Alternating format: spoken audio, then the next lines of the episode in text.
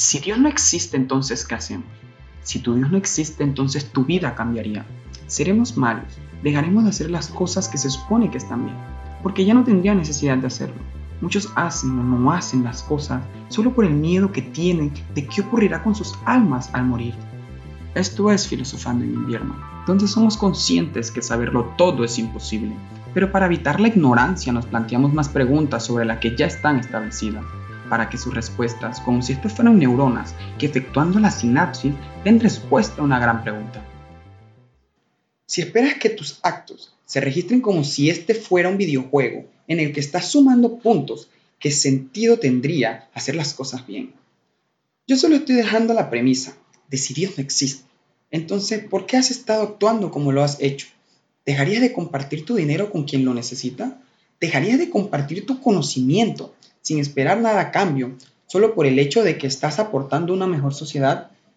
¿Ya no tendrías una razón para hacerlo? ¿Ya no repartirías esos abrazos con amor a quienes lo necesitan? Digo, si nadie te vigila, ¿qué necesidad tienes de hacer las cosas correctamente?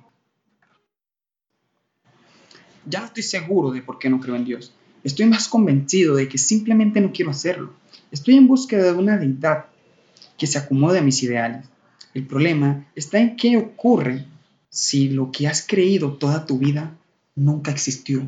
Si mañana te demostraran evidencia irrefutable, irrefutable de que tu Dios, sea cual sea, fue una completa mentira para controlar las masas de la sociedad. Entonces, ¿qué harías? ¿Pensarías que tu vida fue un desperdicio? ¿Que nada de lo que has hecho ha valido la pena? ¿Que has perdido tu tiempo? ¿Y pudiste utilizarlo en otra cosa? Si la respuesta es que has vivido de manera feliz y estás completamente convencido de lo que hiciste era lo correcto, sin importar de la existencia o no de algo, entonces supongamos que está bien. Pero ¿qué sucede con el otro lado de la moneda? Con las otras personas que no piensan igual. Es como si estuvieran obligados a vivir, como si estuvieran obligados a hacer, sentir y pensar como lo hacen en su actualidad. Temo que la sociedad carezca de valores y principios por el mero hecho de que son normas para vivir en sociedad. No matar, no robar. Son cosas comunes que no haríamos. Porque más que algo ético y moral, estás infringiendo las leyes, lo que te acarrea un problema físico y legal. Pero, ¿qué tal si hablamos de empatía? de cariño, de amor, del buen trato con el prójimo. Si en el transporte público alguien se sube y pide una moneda y tú se las das, ¿por qué se las das? Temes que al morir el no hacerlo te pese. Si ninguna deidad existiera, entonces no habría necesidad de ayudar al prójimo. Y a eso, exactamente a eso le temo a que las personas no tengan claro el por qué hacen las cosas. El hacer acciones bondadosas para que tengan piedad de su alma, o sea, que lo hacen como un pago para su propio beneficio futuro. Las personas son hipócritas, pero no conmigo, sino con ellos mismos. Se mienten una y otra vez, haciendo cosas que no quieren, diciendo cosas que no sienten y viviendo lo que no quieren vivir. ¿Cuál sería el propósito de vida que tienen las personas? Hay una frase que me choca mucho, y es que dicen que el tiempo de Dios es perfecto. Y se entiende a dónde se quiere llegar con dicha frase, pero muchos toman la frase para justificar su mediocridad. No logran nada en esta vida, no se esfuerzan para lograrlo, pero aún así, el tiempo de Dios es perfecto. Si no haces nada y no te esfuerzas para conseguir tu objetivo, las cosas no caen del cielo, a excepción de la lluvia. Esa sí cae del cielo. Pero ese no es el punto. El detalle es, ¿y si no existe? Entonces, ¿tu vida se desmoronaría? ¿Se viene abajo? Yo siempre comento un, un ejemplo, un ejemplo muy sarcástico, exagerado y un poco fantasioso. Digamos que el personaje de esta historia se llamará Pepe, ¿no? Pepe tiene su familia, tiene unos 35 años. Tiene una familia de dos niños, un niño y una niña. Bueno, en realidad eso no importa. Tiene su madre y padre vivos y una esposa. En un viaje familiar en el cual Pepe no pudo asistir por una reunión de trabajo. En ese viaje, la familia de Pepe tuvo un accidente. La esposa muere, los dos hijos de Pepe mueren y en la reunión de trabajo resultó ser que era para despedir a Pepe. Entonces, Pepe ya no tiene trabajo, ya no tiene familia. Y desmorodado y despechado completamente, llama a sus padres a contarle. Al escuchar la madre tal noticia, le da un infarto y muere.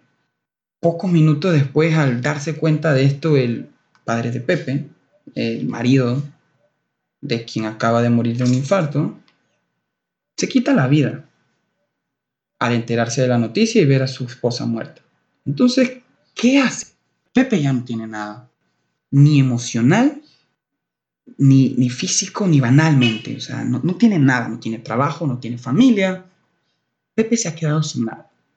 Aquí es donde yo digo que la religión sí tiene sentido, porque un Dios nunca te falla, tomando en cuenta o dejando a la deriva el hecho de que exista o no. Es imaginario. Vuelvo y digo, si existe o no, no es el punto. El punto es que si existiese, no te va a fallar. Y si no existe, de la misma manera, no te puede fallar.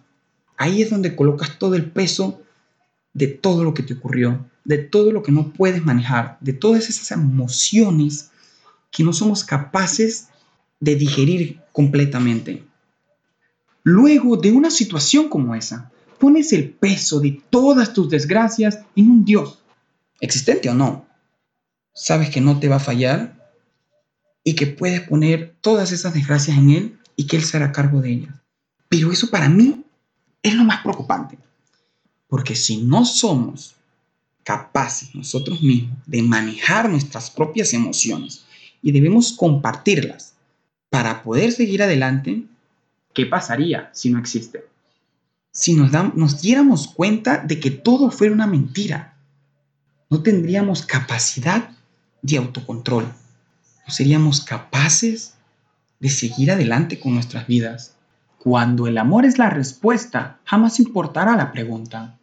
No importa cuál sea la filosofía de vida que quieras llevar mientras vivamos creyendo que podamos amar y ser amados, mientras sepamos que el prójimo merece tanto como nosotros, podremos vivir en una sociedad donde no tengamos temor a que nos roben en las calles, temor a salir a fiestas a las altas horas de la noche, donde pueda abrazar a diestra y siniestra, sin ser malinterpretado, porque todos queremos dar a más amor al prójimo, pero esta sociedad no nos los permite nos limita hasta el punto de hacernos creer que realmente no nos importan los demás.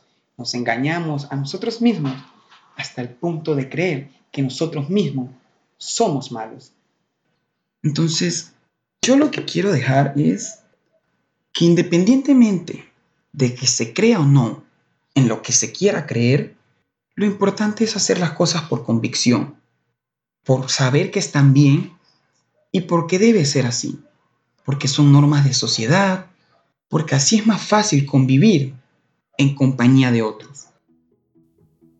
Solo quiero recordarles o anunciarles que posiblemente los martes se suba una que otra nueva idea, otra nueva premisa, otra pregunta para que todos analicemos sobre cómo estamos viviendo. Y con esto me despido.